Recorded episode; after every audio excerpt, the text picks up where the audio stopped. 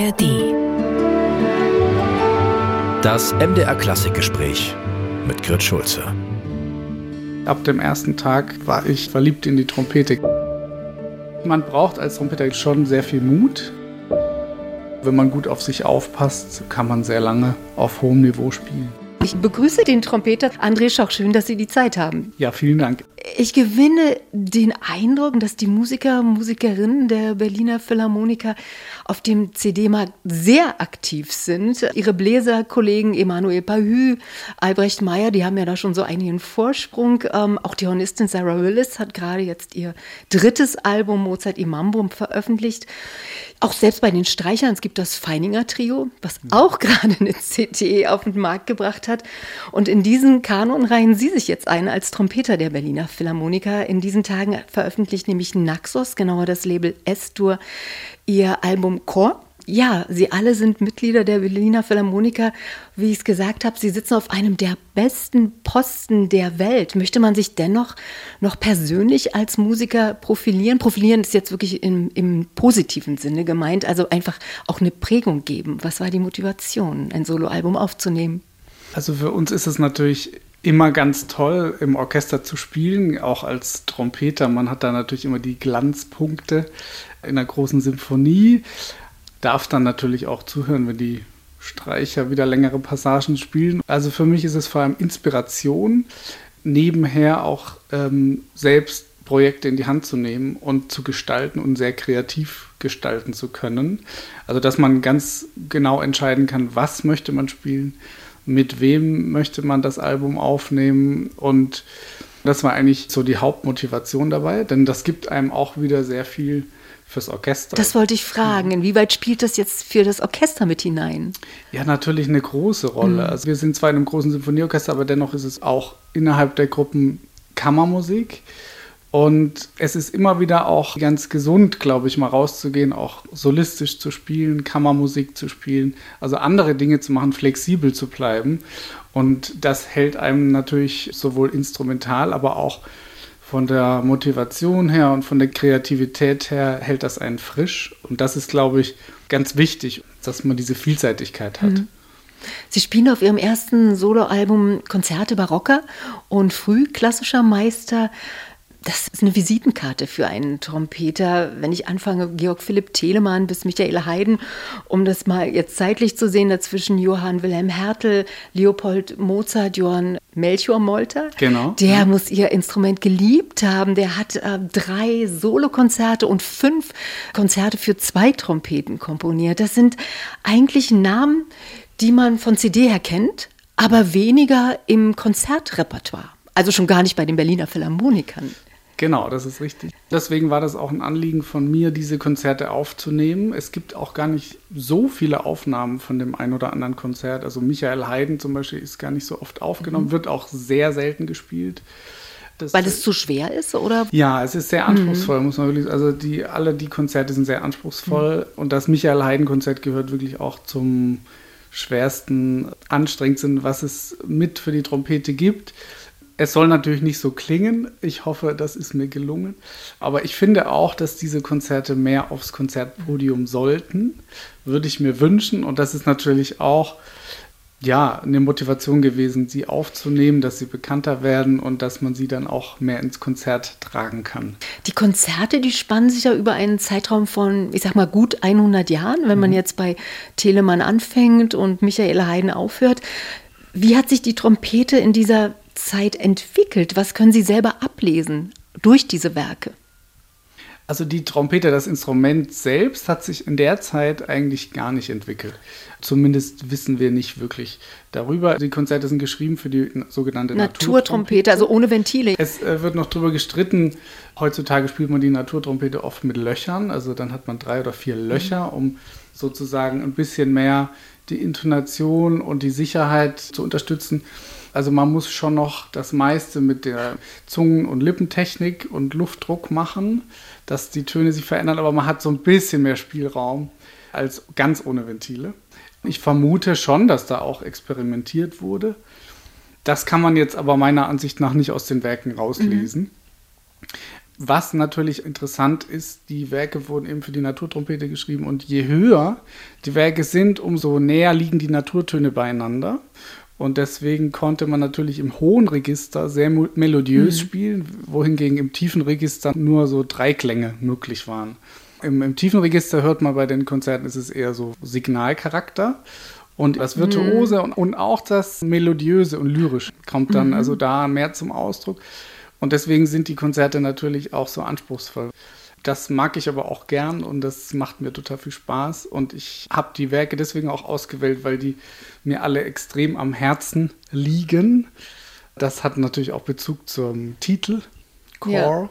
Und dass man aber auch in der Höhe, in dieser Lage der Trompete einen sehr kernvollen Klang findet. Sie spielen die Werke auf einer modernen Piccolo-Trompete. Genau. Und Sie haben es ja gerade gesagt, die Trompeter, die die Uraufführungen gespielt haben, haben es auf einer Naturtrompete gespielt. Also mhm. es war schon unglaublich schwer. Die Trompeter damals wie heute sind ja eigentlich die Helden im Orchester. Ja, damals waren die Trompeter sehr angesehen. Es gab ja auch eine Trompetenzunft an den Königshäusern angestellt. Deswegen hatten die da schon eine besondere Stellung und ich denke, viele Komponisten haben auch zu besonderen Anlässen dann eben für die Trompete geschrieben, wenn es besonders festlich sein sollte.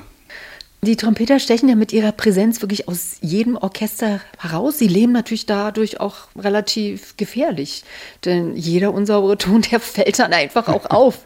Wie viel Prozent ist bei Ihnen Nervenstärke und wie viel ist jetzt wirklich technische Vorbereitung? Ich glaube, es ist immer eine Kombination aus beidem. Und letztendlich, man braucht als Trompeter, glaube ich, schon sehr viel Mut, dass man Mut hat, dem zu vertrauen, was da jetzt rauskommt, was man reingibt. Also je mehr man loslassen kann, desto kontrollierter kann man eigentlich spielen, auch wenn das erstmal als, als ein Widerspruch klingt. Also gar nicht so viel mit dem Kopf? Also die Kunst ist es letztendlich, die Zweifel alle wegzulassen. Ne? Sobald man irgendwie zweifelt und zu viel drüber nachdenkt, das hindert uns eigentlich so ein bisschen dran. Aber das ist natürlich manchmal leicht gesagt. Ja, und man kann aber natürlich lernen, damit umzugehen. Also, dass man einfach ruhig bleibt, dass man, auch wenn mal was schief geht, was jedem mal passiert, mhm. dass man dann nicht nervös wird oder unruhig wird, sondern dass man denkt, okay, jetzt geht es aber weiter, dass man eigentlich versucht, im Hier und Jetzt zu sein. Und das, was war, kann man nicht mehr ändern. Und das, was kommt, das kann man eigentlich in dem Moment, in dem es passiert, kontrollieren und dass man sich eben versucht, darauf zu konzentrieren. Und dann natürlich vieles ist auch Technik und Übung. Hm? Also das gehört natürlich auch dazu. Das ist bei uns wie bei einem Sportler, der seine Feinmuskulatur immer trainieren ist, muss. Genau. Und deswegen ist es eigentlich eine Kombination.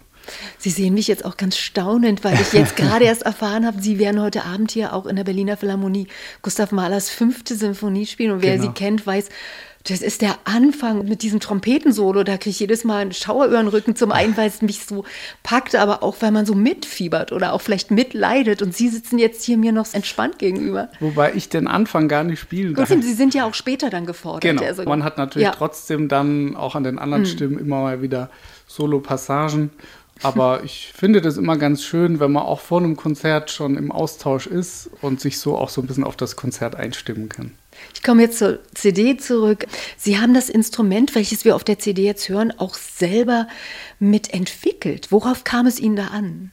Also ich habe das mit der Firma Tyne Brass entwickle ich Instrumente und da sind wir eigentlich ständig mit auch mit anderen Instrumentalisten, die, die sich dafür auch interessieren, sind wir immer am Tüfteln und probieren. Und das Tolle ist halt, dass man quasi ein Instrument für sich selber bauen lassen kann, was einem besonders gut liegt. Also das ist wie wenn man ein Kleidungsstück sich anpassen lässt, was wirklich mhm. auf seinen Körper zugeschnitten ist. So kann man das so ein bisschen vergleichen. Mir ist immer am wichtigsten der Klang. Und ich glaube, das geht den meisten Menschen so, wenn sie ein Konzert hören oder eine CD hören und hören den ersten Ton und der erste Ton gefällt einem, der Klang gefällt einem, dann möchte man weiterhören. Und so ist es bei uns Instrumentalisten, wenn wir in ein Instrument reinspielen. Das Erste, was wir wahrnehmen, ist der Klang. Und wenn einem das gefällt, dann möchte man weiterspielen. War das bei Ihnen auch so der Auslöser, als ja, Sie angefangen haben? Schon, ja, mhm. doch. Also es war auf jeden Fall der Klang, der mich an dem Instrument sofort fasziniert hat. ja, und dann geht das eben so weiter. Also dann hört man das erstmal von, von jemand anderem, dann möchte man das auch machen.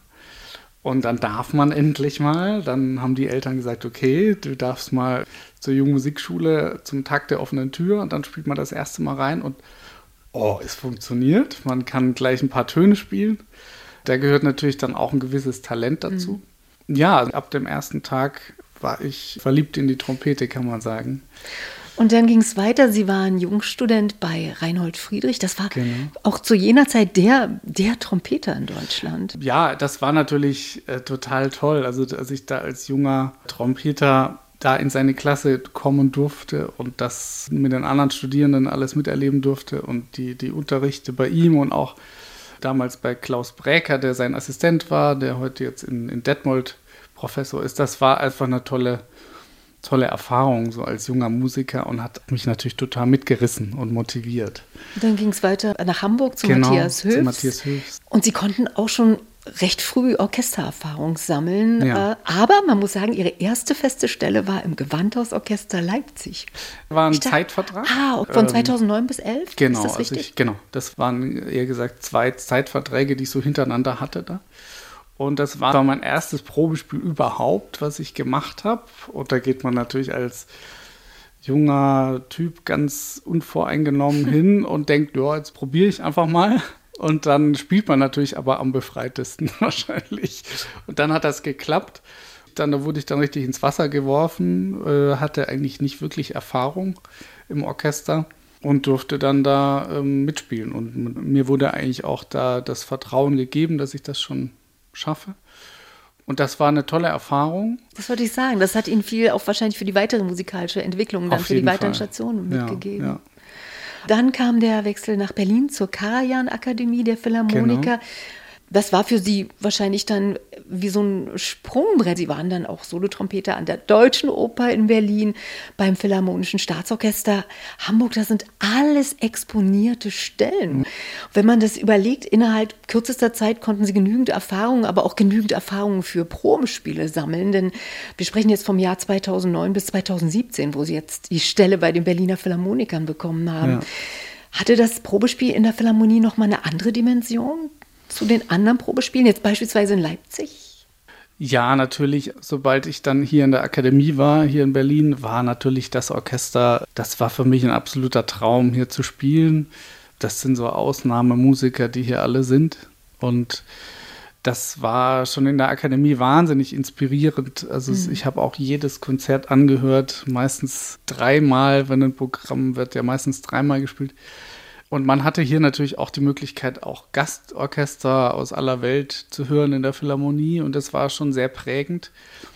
Und als dann diese Stelle frei wurde, ich war auch in Hamburg, war ich als Solotrompeter an der Oper, war ich total glücklich. Also ich wollte da eigentlich gar nicht unbedingt weg, habe mich da sehr wohl gefühlt. Aber als dann diese Stelle hier natürlich frei wurde, äh, dann habe ich gedacht, ich muss das probieren. Und deswegen war das natürlich schon wichtig für mich. Aber ob das dann letztendlich klappt oder nicht, das weiß man vorher auch nie. Also es gehört auch immer ein guter Tag dazu und ein bisschen Das Glück. ist es. Also dieser konditionelle Zustand muss stimmen. Man kann genau. sich gut vorbereiten, aber trotzdem, da gehört noch so viel anderes zu. Wir haben vorhin gesprochen, psychisch muss man ja. wirklich top sein in dem Moment. Ja, absolut. Und es gibt natürlich, die Konkurrenz ist groß. Es mhm. gibt so viele tolle Musiker und Musikerinnen und glücklicherweise hat es da gepasst. Und ja, jetzt bin ich seit einigen Jahren hier und das macht mir sehr viel Spaß. Und jetzt finde ich es vor allem immer auch reizvoll, nebenher diese Projekte, mhm. so wie dieses CD-Projekt, äh, weiter zu verfolgen, was schon lange mein Traum war, so eine CD mit Kammerorchester aufzunehmen. Und ähm, ja, dass man dann diese Möglichkeit bekommt, das, das ist natürlich toll. Wir haben es gesagt, Trompete spielen ist nicht nur ein psychischer, sondern das ist auch also sehr physisch herausfordernd. Mhm. Äh, nun sind Sie jetzt erst Mitte 30 und Sie sind eigentlich wirklich schon im besten Orchester. Sie haben es auch gesagt, Sie genießen jeden Moment in diesem Orchester. Aber muss man sich auch schon um die Zukunft Gedanken machen?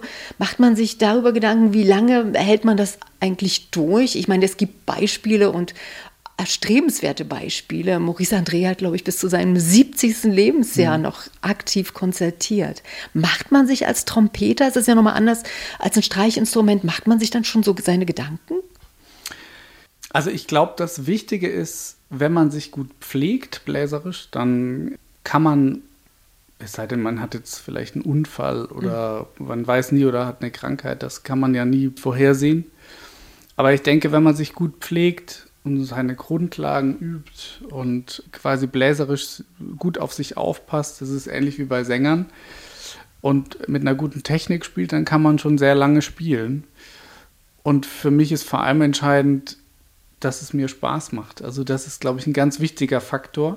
Wenn einem, das kennt jeder, wenn einem eine Sache sehr viel Spaß macht, dann ist man mehr das, motiviert. Ist Klar, man motiviert einfacher. und dann geht das irgendwie mhm. auch meistens gut. Und selbst wenn man vielleicht im Alter merkt, okay, meine Muskulatur an den Lippen, die erschlafft ein bisschen, also wenn man ein bisschen älter ist, ja, dann, dann muss man vielleicht überlegen, spiele ich ein anderes Repertoire, was mir dem mehr entgegenkommt. Mhm. Im Orchester kann man das natürlich weniger aussuchen, als wenn man jetzt Solo-Repertoire spielt. Aber man kann das so ein bisschen planen und ich glaube, wenn man gut auf sich aufpasst, dann kann man sehr lange auf hohem Niveau spielen. Och, André Schauch, dann wünsche ich Ihnen, also, dass Sie gut auf sich aufpassen, Nervenstärke, gute Kondition und jetzt aber erstmal ganz viel Erfolg für das Soloalbum Chor. Vielen, vielen Dank. Vielen, vielen Dank fürs Gespräch. Dankeschön. MDR Klassik